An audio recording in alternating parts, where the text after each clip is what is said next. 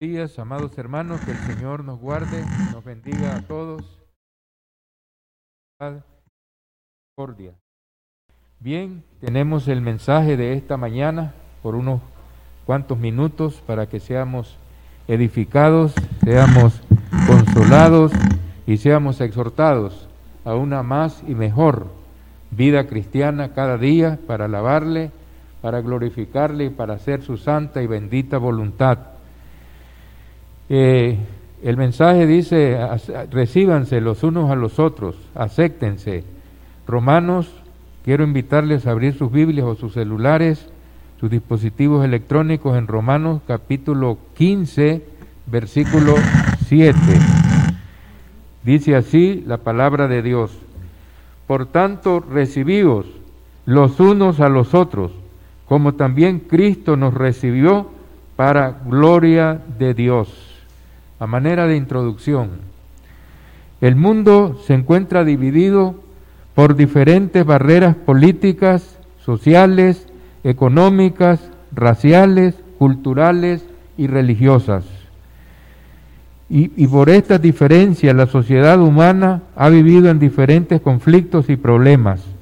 Cuando Cristo vino a este mundo, encontró a su pueblo Israel divididos en fariseos, saduceos, célotas, herodianos, publicanos.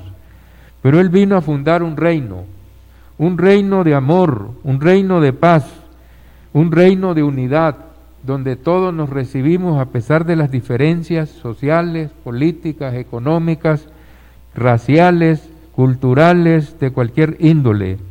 Miramos pues que él vino a fundar un reino, dice, donde no hay griego ni judío, circuncisión ni incircuncisión, bárbaro ni escita, siervo ni libre, sino que Cristo es el todo y en todos. Colosenses capítulo 3, versículo 11.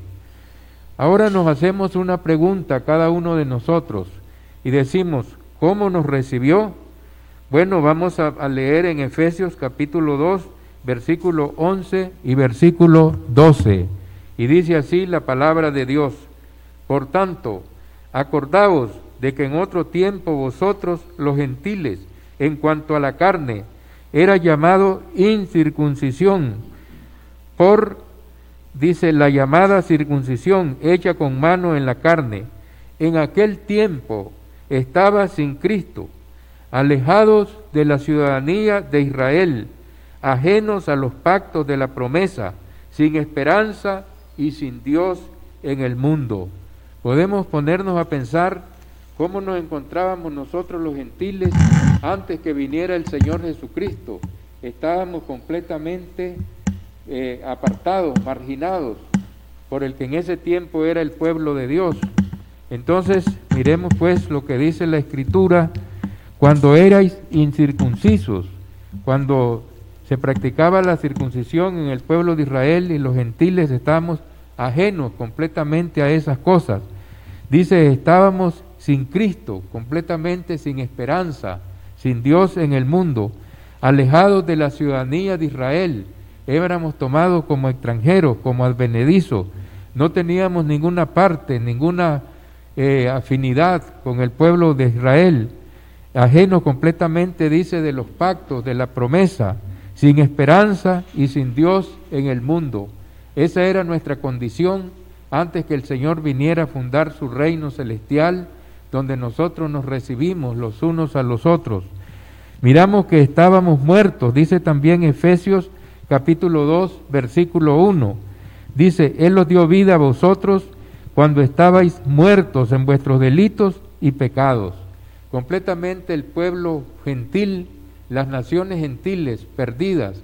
Si nosotros miramos en Romanos capítulo 1, eh, versículo 18 hasta el 32, miramos que el apóstol Pablo acusa a la sociedad gentil de 29 pecados o aberraciones de la mente humana.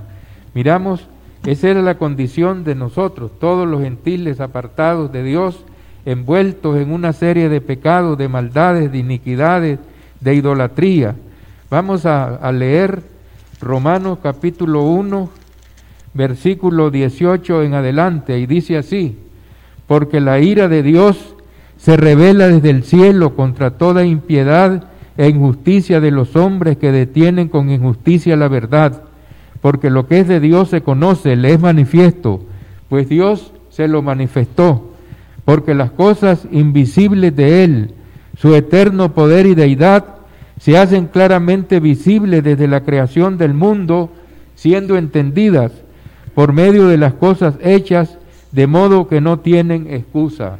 Versículo 21 dice, pues habiendo conocido a Dios, los pueblos gentiles después del diluvio, después de la división de las lenguas, se apartaron cada uno por su lado, pero tenían un conocimiento inicial de Dios, pues habiendo conocido a Dios, no le glorificaron como a Dios ni le dieron gracias, sino que se envanecieron en sus razonamientos y su necio corazón fue entenebrecido, lleno de oscuridad, lleno de tinieblas.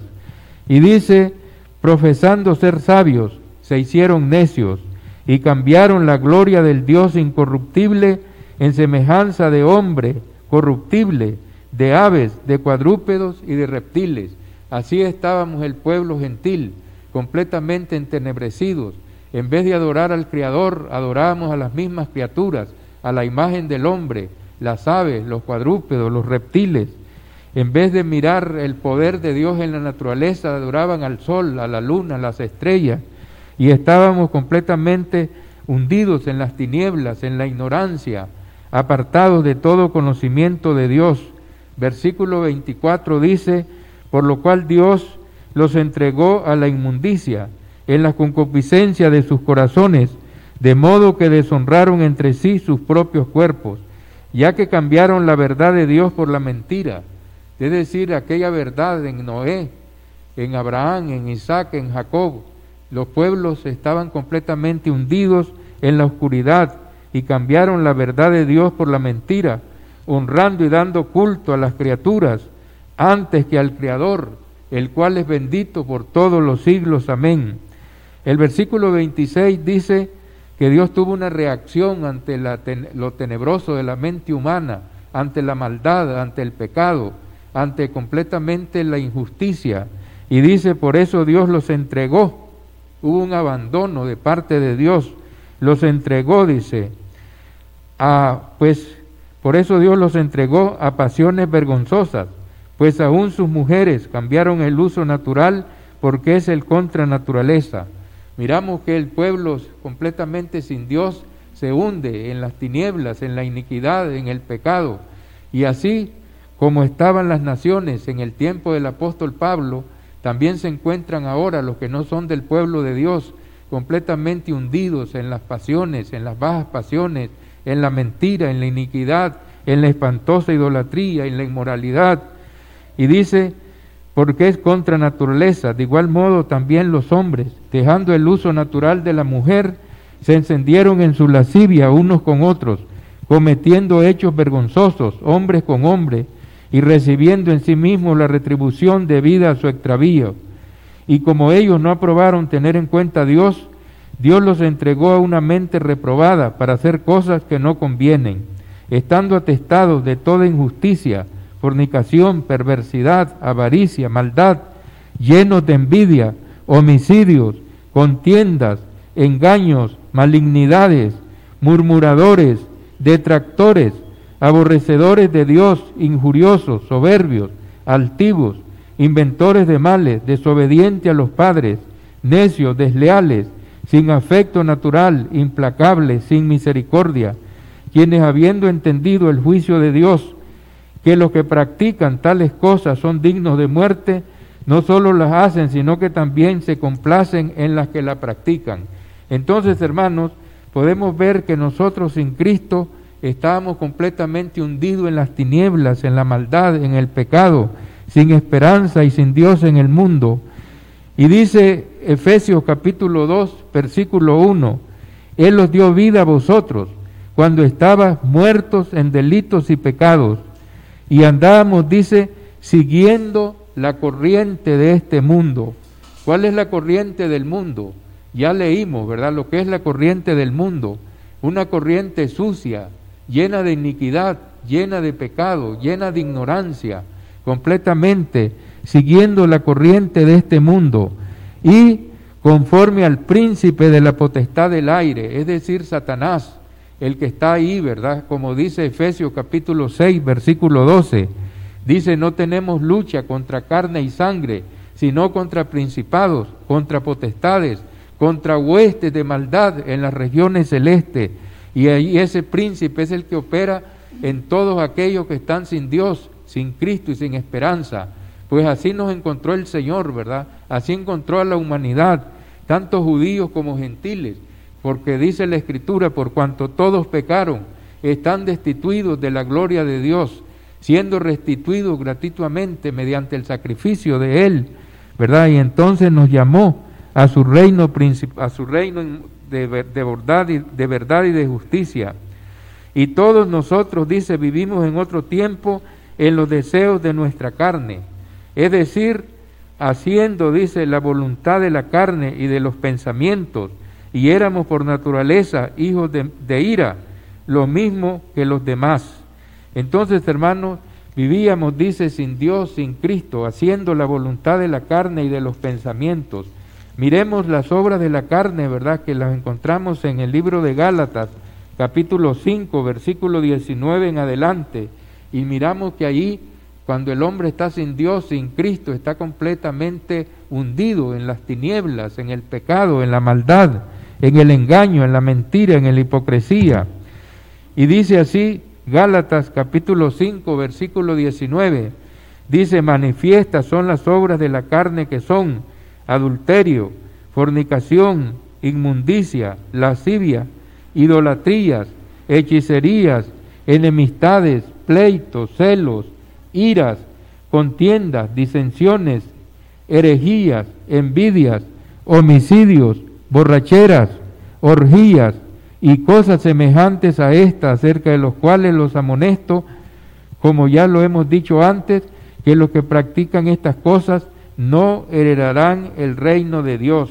Entonces, sin Cristo dice que estábamos en otro tiempo completamente haciendo la voluntad de la carne, y de los pensamientos, y éramos por naturaleza hijos de ira, lo mismo que los demás. Pero ahora que hemos visto el cuadro oscuro, el cuadro negro, cuando estábamos nosotros, los gentiles, completamente alejados del pueblo de Dios, de la ciudadanía, ajenos a los pactos, a las promesas, sin esperanza y sin Dios en el mundo, nos hacemos otra pregunta. ¿Qué hizo Dios con nosotros? Miremos también en Efesios capítulo 2, versículo 4 al 5, y dice lo siguiente, pero Dios, que es rico en misericordia, por su gran amor con que nos amó, aun estando nosotros muertos en pecado, nos dio vida juntamente con Cristo, por gracia sois salvos. Entonces, eso es lo que Dios ha hecho con Cristo Jesús, cuando Él vino, ¿verdad?, a salvarnos, a morir en una cruz a derramar su sangre preciosa por judíos y también por gentiles. Y dice que Dios nos recibió. ¿Por qué nos recibió Dios? Si estábamos perdidos, estábamos hundidos en el pecado, en la idolatría, en la maldad. Bueno, miremos Romanos capítulo 5, versículo 8. Y ahí nos dice la escritura que Dios muestra su amor para con nosotros. Porque aun cuando nosotros éramos pecadores, Cristo murió por nosotros. Entonces Dios nos ha recibido, aun cuando estábamos muertos en delitos y pecados, aun cuando estábamos alejados de los pactos, de las promesas, sin esperanza y sin Dios en el mundo. Y miremos también que dice, juntamente con Él nos resucitó y asimismo nos hizo sentar en lugares celestiales con Cristo Jesús. Los lugares celestiales que nos ha hecho sentar es el reino de los cielos, es la iglesia. Hechos 2.47 nos dice, alabando a Dios y teniendo favor con todo el pueblo. Y el Señor añadía cada día a la iglesia los que habían de ser salvos. Entonces, amados hermanos, miremos pues que dice recibidos, asíos los unos a los otros, acéptense, así como Dios nos ha recibido en Cristo Jesús para gloria del Padre. Entonces nos, nos hacemos el siguiente cuestionamiento. Si Dios en Cristo nos ha recibido, ¿qué es lo que tenemos que hacer entre nosotros? los hermanos. Bueno, nosotros también debemos de recibirnos los unos a los otros, a pesar de las diferencias que nosotros tenemos.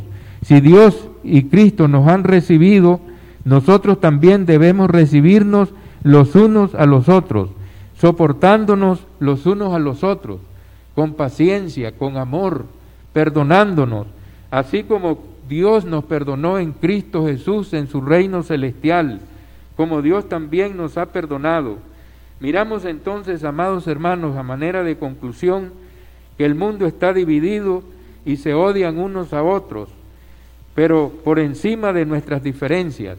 Es decir, nosotros tenemos diferencias, unos somos más altos, otros son más altos, otros más bajos, unos son delgados, otros son robustos, otros tienen madurez, otros menos madurez, y así unos tienen afiliación política, otros diferente a la del otro, pero por encima de esas diferencias nos une el amor, el amor de Cristo, y debemos de aceptarnos, recibirnos, tener comunión los unos con los otros, recibirnos, aceptarnos los unos a los otros como Dios nos ha recibido en Cristo.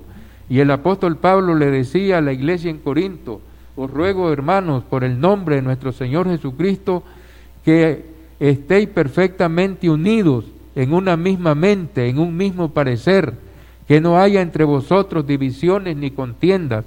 Así debe haber una iglesia en unión, en coinonía, sin divisiones, sin contienda, aceptándonos los unos a los otros, así como Dios nos ha aceptado y nos ha recibido en Cristo Jesús. Así que, hermanos, hermanos, alentémonos y confortémonos con estas palabras, porque Dios nos ha recibido, nos ha aceptado y nos ha sentado en lugares celestiales. Así también nosotros debemos recibirnos, amarnos, aceptarnos, soportarnos los unos a los otros. Y dice que si alguno tuviere queja contra otro, de la manera que Dios nos perdonó en Cristo, así nosotros debemos perdonarnos los unos a los otros, para que gocemos de paz, que gocemos de gozo, porque dice seguir la paz y la santidad, sin la cual nadie verá al Señor. Entonces, hermanos, que nos alentemos y nos edifiquemos con estas palabras y llenémonos de paz y de gozo, porque Dios nos aceptó, aun cuando éramos muertos. ¿Qué puede ofrecer un muerto? Completamente nada solamente enterrarlo, pero aún así nos dio vida y por su gran misericordia nos recibió, como dice también el apóstol Pablo en Efesios, capítulo 2, versículos 6 al 8, dice, por gracia sois salvos, por medio de la fe, y esto no de vosotros, porque es un don de Dios, y no por obras para que nadie se gloríe. Entonces, mis amados hermanos, tenemos que estar unidos en una misma mente, en un mismo parecer, así como el Señor nos recibió en Cristo Jesús, Señor nuestro. Que Dios nos bendiga y nos guarde a todos.